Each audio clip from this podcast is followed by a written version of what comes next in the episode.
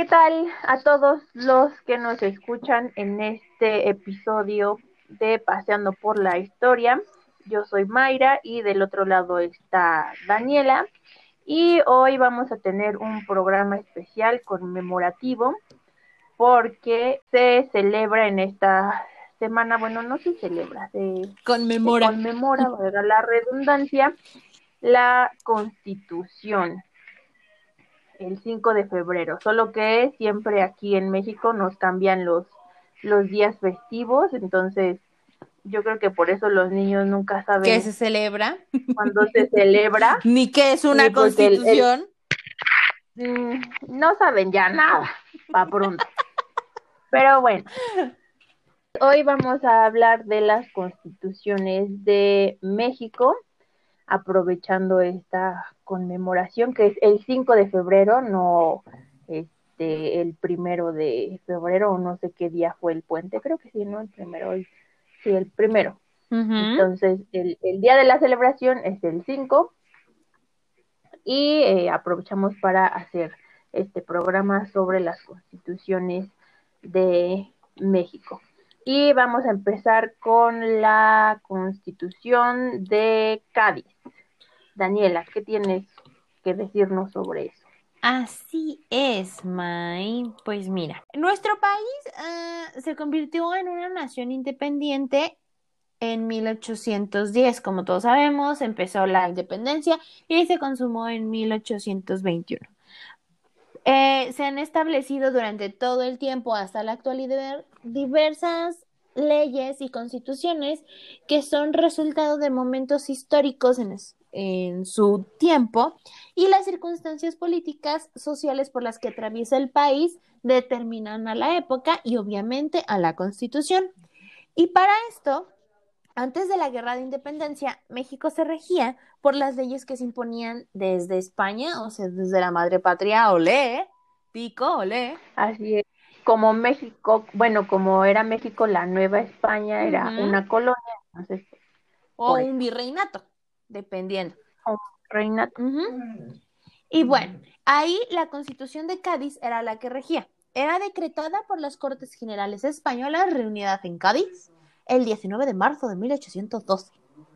Esta fue la primera constitución promulgada en España y una de las más liberales de su tiempo. Pero no como española. que a los, a los latinos no nos gusta o a los mexicanos al menos no nos gusta el, el, las traducciones castellanas. Ay, pero a mí se me hace muy sexy ver una película española.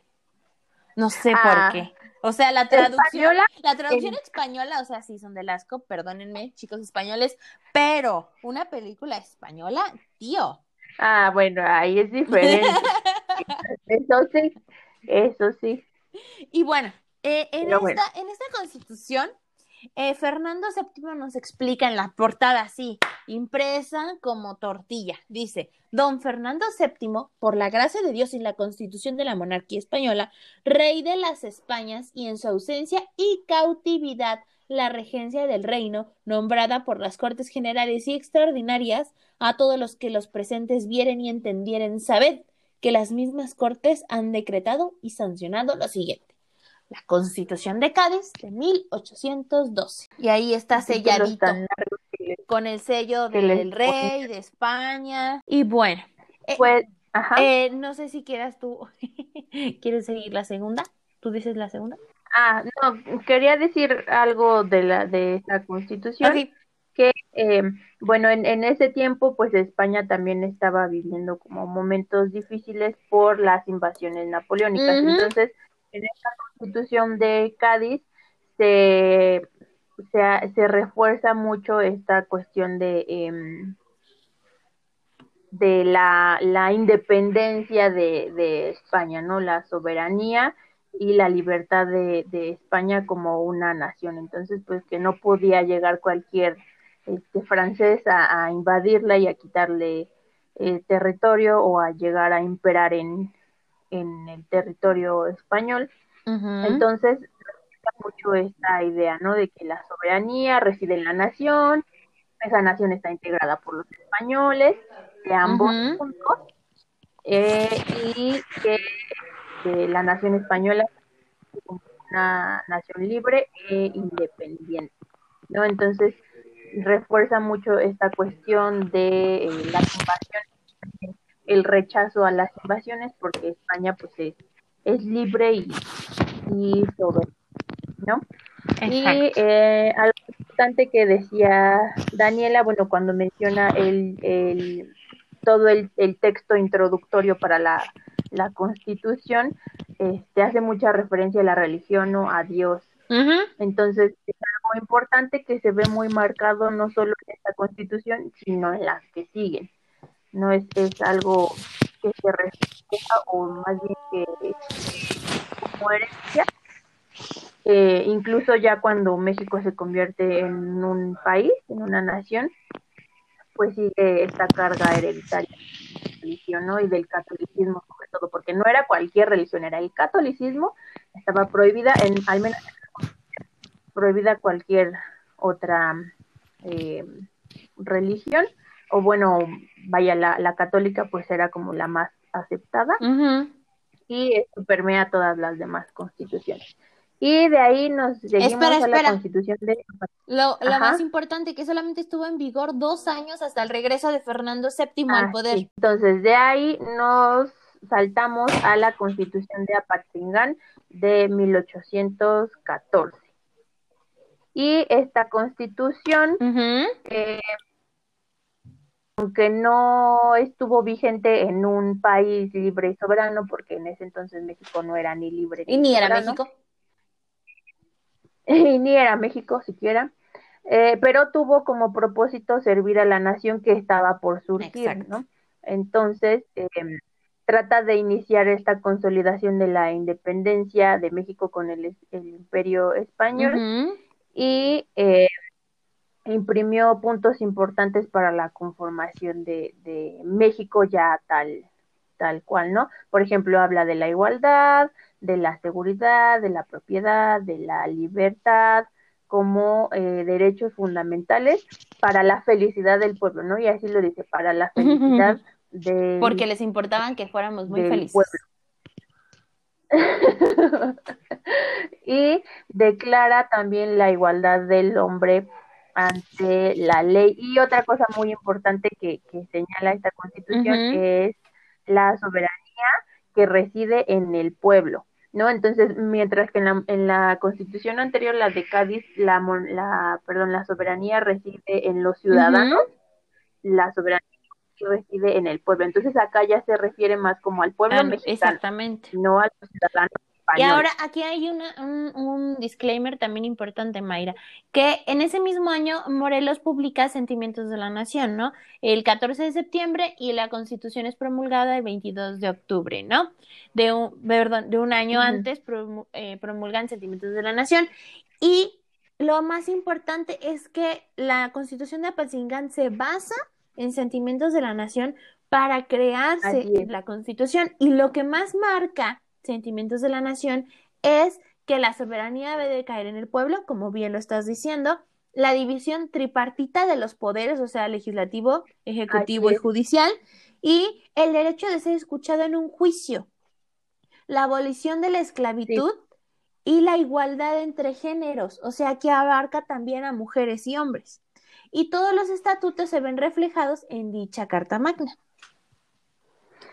Así es, ya como lo, lo dijo Daniela, estos dos documentos, la Constitución de Apatzingán y los sentimientos de la nación, pues marcan como un parteaguas muy importante para las constituciones siguientes, ¿no? Porque introducen la división de, de poderes en legislativo, ejecutivo y judicial, aunque al principio, eh, ajá, en, en este principio, en, las, en esta constitución, pues no, no es la todo muy bonito.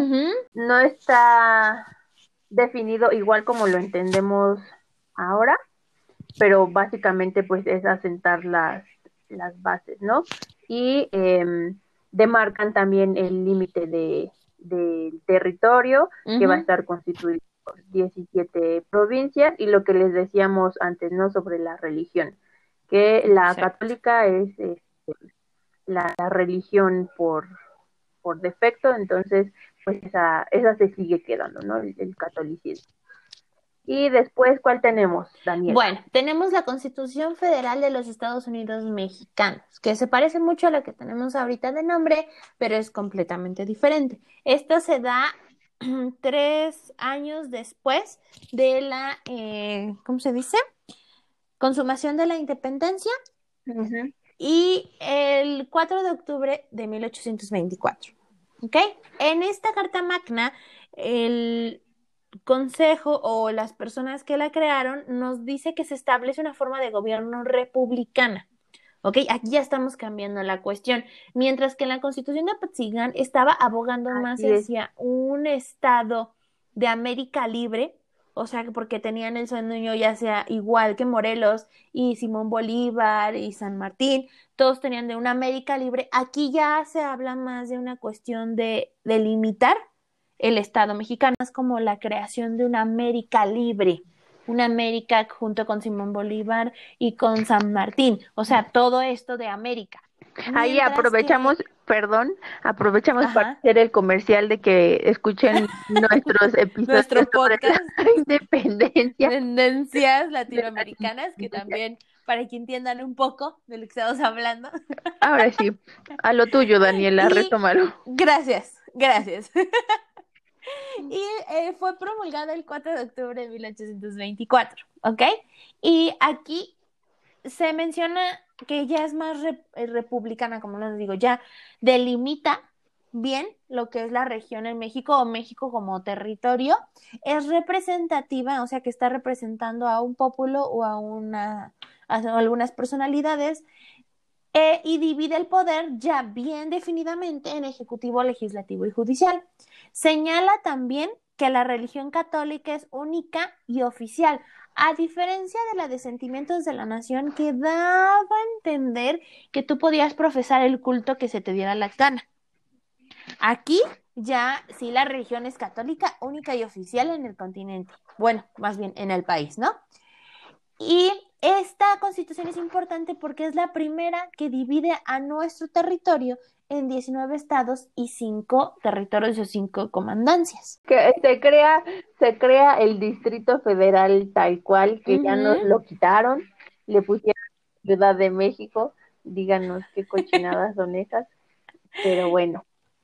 Em, son los, los cinco territorios, bueno, el de el Distrito Federal más cuatro, y las que en ese entonces y hasta ahora sigue siendo indefinido. Entonces, eh, no sé exactamente la verdad, eso sí lo ignoro, si es por el tamaño o si había como algún conflicto político propio de. Yo creo que eh, es que. O simplemente. escala siempre ha sido como que un, una cuestión especial, porque recuerda que desde la mm, conquista al territorio tlaxcalteca se le dio una cuestión especial de trato, ¿no? Recuerda que al ser los aliados en la conquista, necesitaban eh, tener pues beneficios al participar en la misma, ¿no? Entonces se les consideraron, se les consideraron y se les concedieron varias cosas. Entonces tal vez venga desde ahí. Mm, por eso era indefinido. Exactamente. Tal vez, pero lo vamos a investigar. Y eh, bueno, como ya lo dijo Daniela, pues marca la separación de poderes, el legislativo, ejecutivo y este, judicial, hay, eh, se crea, perdón, la vicepresidencia, las vicepresidencias que tampoco duran eh, tanto, y eh, el presidente era electo, las presidencias, bueno, perdón, las elecciones no se realizaban de la misma manera que ahora se realizan, son directas, sino el presidente era electo por los legisladores y los legisladores sí eran electos por Exactamente. Creo que era un poquito más pensada la cuestión, ¿no?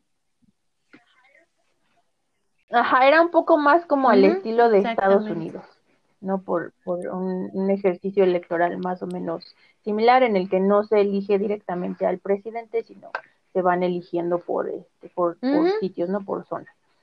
Y, eh, ¿qué más? Ya se me olvidó. Eh, ah, bueno, otra, otra cuestión importante sobre el contexto más que nada de esta constitución es que o sea, es una constitución federal. ¿Qué quiere decir esto? el, estaba en pleno problema del federalismo contra el centralismo, ¿no? Entonces, cuando decimos constitución federal, pues quiere decir que obviamente ganó el, el federalismo, por eso se llama eh, federal, no el, no el centralismo, ni el conservadurismo, ni, nada de esto, ¿no? Y eh, como estaba este, este conflicto de, de, bueno, ya somos una nación libre, pero ahora vamos a ver cómo manejamos la, el país, si somos federales, si somos centralistas, si somos conservadores, entonces eh, no hay como mm, una delimitación sobre los derechos humanos, ¿no? Que sea clara como a lo mejor este lo sucede después, ¿no? Entonces aquí era más bien si vamos a ser eh, federalistas o no y eh, cómo vamos a dividir los poderes, cuál va a ser nuestro nuestro territorio, ¿no? Exacto. Y después, ¿qué otra constitución? Bueno, tenemos, eh, el proyecto para las bases para la nueva constitución. Ese fue en 1824. No, perdón, 1835, corrijo, sustituyendo a la de 1824. Y luego, en 1836, la constitución conocida como las siete leyes o constitución del régimen centralista fue promovida otorgada, realizada y sellada por Nuestra Alteza Serenísima Antonio López de Santana, declarando la independencia de Texas, Tamaulipas y Yucatán. Tiempo después se eliminaron estas dos últimas. Pero estas siete leyes establecían, entre otras tantas chingaderitas, que se otorga a la ciudadanía solamente a aquellos mm. individuos que se supieran leer, escribir y tuvieran un ingreso anual mínimo de 100 pesos en oro mexicano. Y los trabajadores domésticos no tienen derecho al voto ni son, ni son considerados como ciudadanos. Además de que en este lapso de tiempo te cobraban impuestos por cuántas ventanas tenías, además de perros y gatos. Y bueno. Imagínate. No, y espérate, el documento desapareció a la República Federal, dando el paso al triunfo del conservadurismo, creando nada más y nada menos el poder supremo conservador. Me siento como Star Wars. Oígase nomás. Este, este poder supremo conservador o supremo poder conservador es integrado por cinco vatos y tenía la facultad de regular las acciones de los poderes legislativos, o sea, de los tres legislativos, bajo su argumento de que sus integrantes tenían la capacidad de interpretar la voluntad de la nación. Ajá, ajá. Ahorita. Sí, cómo no. Entonces, gracias a Dios, esta constitución no duró mucho, porque en el 57 se promulga la nueva Carta Magna de Ideología Liberal. La nueva. Redactada por el Congreso Constituyente. Así pero antes de la de 57 tenemos en 1847 las reformas por Mariano Otero. Estas reformas, que ya son obviamente reformas a la, a la constitución anterior y que dan paso a la constitución de 1857, toman en cuenta ya tal cual la declaración de los derechos del hombre y del ciudadano, ¿no? Que esos vienen de, de toda esta cuestión de la Revolución Francesa y este de las cartas magnas que salen a partir de, pero, uh, este uh, uh, espera, espera, pero a diferencia de todas ellas y que mm, la de Sentimientos de la Nación fue reconocida en su momento y la de Patzingán como una muy adelantada a su época, porque también mencionaba a la mujer como ciudadano de, de su país. En las siguientes constituciones y hasta esta tampoco en ninguna de ellas se, se volvió a mencionar a la mujer, solamente a los hombres y a las personas que tuvieran mayor edad. Ah, así es, o sea, y tampoco podía ser cualquier hombre, ¿no? Como ya lo decía Daniela, pues debía ser un hombre mayor de edad, que tuviera un ingreso, que tuviera propiedad, que no fuera cualquier hijo de vecino, o sea, no era cualquier ciudadano como ahora, ¿no? Que vas y todo mundo lleva su credencial para votar. Ay, sí, soy ciudadano, ya tengo 18 ya. Nel, o sea, Nel, ni más, o sea, si tenías no cómo mantenerte, no eras legal y no podías votar. ese, ese, pedazo de la ley creo que entonces digo, ¿no? Opino. Ay, no lo sé. Y, y, y, también regresar que las personas no, capacitadas para gobernar no se puedan postular para el gobierno. Eso también ayudaría mucho. Eso sí. Si usted no sabe a qué nos referimos, escuchen Pero bueno, noticias noticiosas del episodio anterior. Continúa, Mayra. eh, entonces, esta, estas reformas pues ya consideran los derechos del hombre y del ciudadano. Este, ya se hacen elecciones o proponen la elección directa de diputados, senadores y del presidente y se crea el estado de Guerrero también algo algo importante. Entonces ya no va a haber como eh, unión entre varios estados conformando uno, uno solo o una sola provincia o un solo territorio, sino que empieza a verse ya un poco la división que conocemos actualmente. No, y después estas reformas, perdón, ahora sí tenemos la de Esta fue durante la eh, presidencia de Ignacio Comonfort y el fin de este vato era constituir a la nación bajo una forma de república democrática representativa y popular. Su eh, estaba integrada de ocho títulos y 120 artículos que garantizaban los derechos del hombre. Uno de ellos era la soberanía nacional y se dividían los poderes otra vez en ejecutivo, legislativo y judicial. Además, creó un único capítulo dedicado a las garantías individuales, el cual se mantuvo en la siguiente Carta Magna y se establece la libertad de imprenta, de prensa y de enseñanza lo cual para el México de esa época era muy importante. Muy avanzado, ¿no? Que no se llevó tal cual a cabo, o sea, en realidad pues ninguna de las constituciones de la letra. pie de la letra. Y si quieren, si quieren más información sobre eso, este Emilio Rabaza este, tiene, sí, sí, sí, no recuerdo cómo se llama el libro, pero habla precisamente de eso, ¿no? De cómo las constituciones en México pues, se quedaron en la teoría, pero jamás se llevaron a la práctica tal cual, ¿no? Y, y señala por qué, ¿no? Por qué pasó pasó esto y pues ya cuando uno lo lee y lo piensa pues tiene bastante razón, ¿no? O sea, sí. Exactamente, pues también había invasiones, entonces pues nadie iba a estar preocupándose por si a fulanito le respetaron sus derechos. O sea, lo importante era que, que no volvieran a invadir los gringuitos o los franceses y que no llegara por Sí, y sobre todo que se empezaron a modificar estas formas de gobernar, ¿no? Porque precisamente la de la del 80 y, la del 57 permitía la reelección, mientras que la del 17, que es la última, que de la que vamos a hablar ahorita, ya no permite la reelección, gracias a todas las demandas de los grupos que participaron en la revolución. Así es. Y eh, bueno, como ya lo decía Daniela, pues tiene un, un, este, un capítulo extenso para las las garantías, habla de los derechos, del derecho de igualdad, la libertad, la seguridad jurídica, este dice que el hombre es igual ante la ley, se excluyen los especiales, se eliminan los títulos de nobleza, aquí ya nada de que su Alteza Serenísima, ni, ni el mismísimo emperador Maximiliano, ni nada por el estilo. Hay derecho a libertad de enseñanza, que eso es muy importante, enseñanza este, laica, eh, libertad de trabajo, de pensamiento, de asociación, de comercio y de imprenta, ¿no? Y eh, marca también que la soberanía reside en el, en el pueblo y empieza a haber ya una marcada tensión entre la iglesia y el Estado, ¿no? Por la eliminación de los privilegios de la iglesia, ¿no?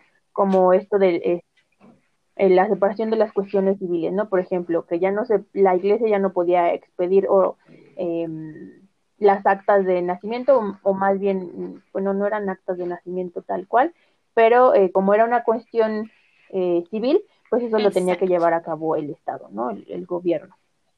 Por eso ahora tenemos los registros civiles, ¿no? Que si te querías casar, pues te casas por la iglesia y la iglesia se hace, carga, se hace cargo de eso, pero si te, casas por el civil, pues el Estado se hace cargo de, de actas de defunciones, de matrimonio, de nacimiento, etcétera, testamentos, cuestiones así, pues ya se, se pasan del lado de, de las eh, eh, de las instituciones civiles.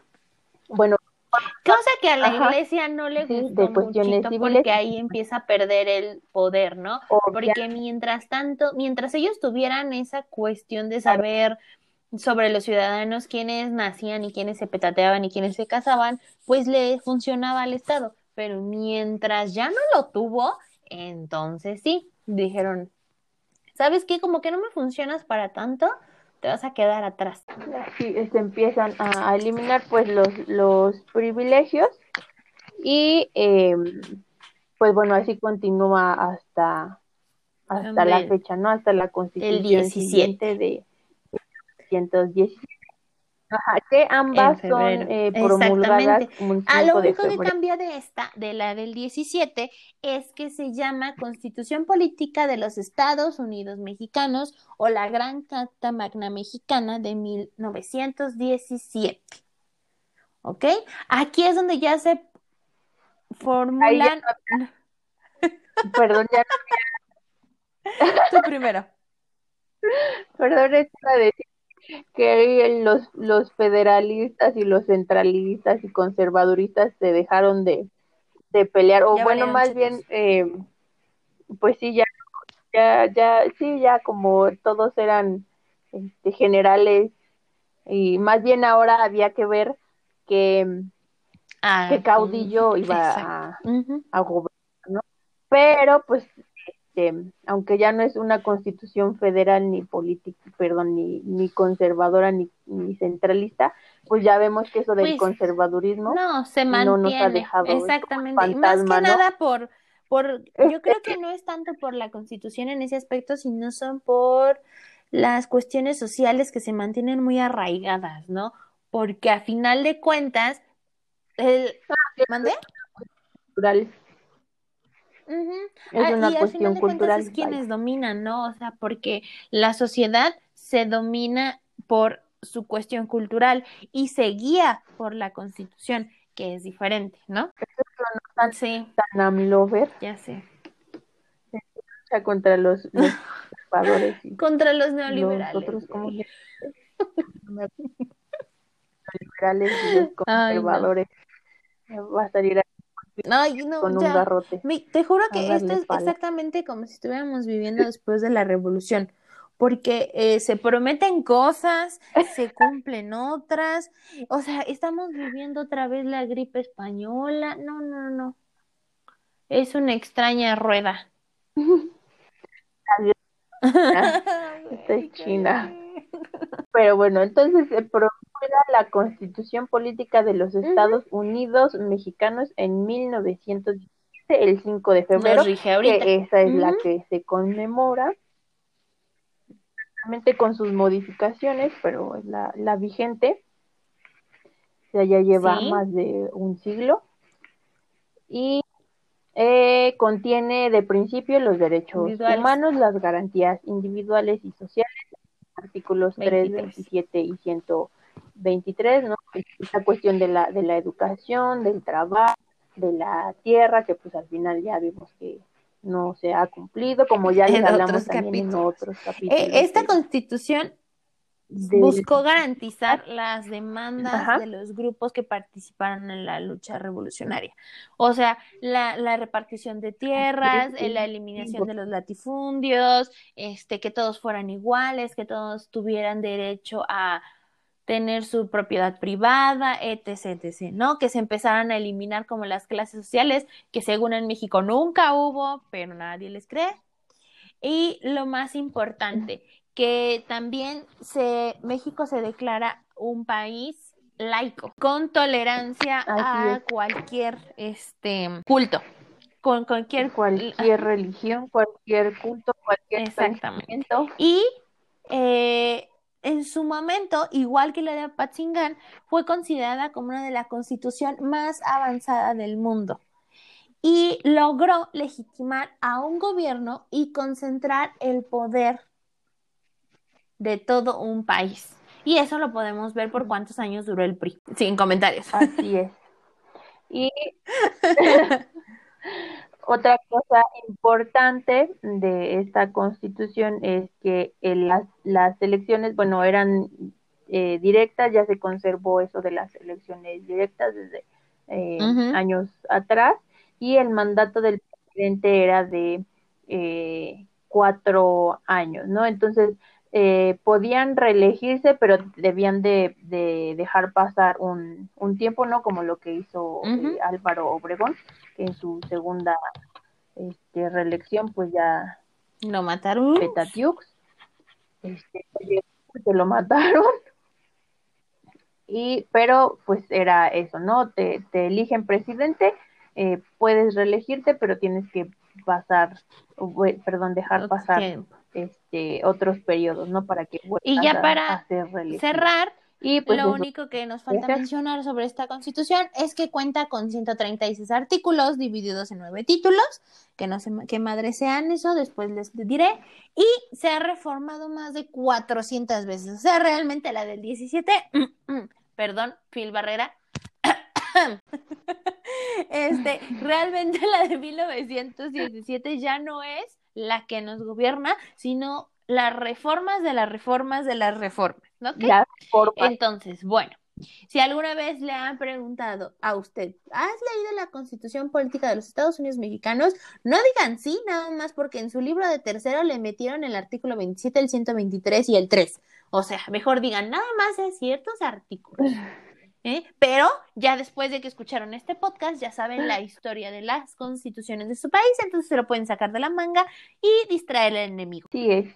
Exactamente. Algo se les pegará. Y en fin, Mai, ¿Algo que quieras agregar ya para terminar este episodio? Mm, no, solo que recuerden que la conmemoración es el 5 de febrero y no cuando al gobierno se le pega la gana.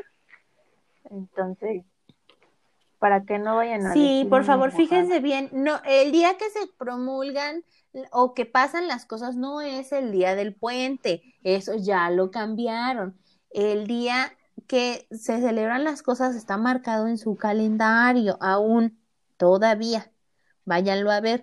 5 de febrero, Día de la Constitución Política de los Estados Unidos Mexicanos. Para cerrar este episodio, les recordamos que seguimos en pandemia, por lo cual deben de lavarse las manos, usar gel antibacterial, salir únicamente para lo necesario, no hacer fiestas y por favor no pequen de ser covidiota. Lo más importante. Exacto. Pues bueno, esperamos que les haya parecido interesante y nos vemos, bueno, no nos vemos, siempre nos escuchamos. Nos, escuchamos, o más bien nos, escuchan porque nosotras nos escuchamos, la verdad. Nos el, la próxima semana con otro episodio interesante sobre una cuestión interesante de la vida. Qué ambiguoso, ¿no? Pero sí, muy real, exactamente. No cuál es el otro, tampoco hay que hacer spoiler. Exacto, pues bueno, les mandamos muchos abrazos, besos, buena vibra, muchas bendiciones y hasta la próxima. Cuídense mucho, adiós.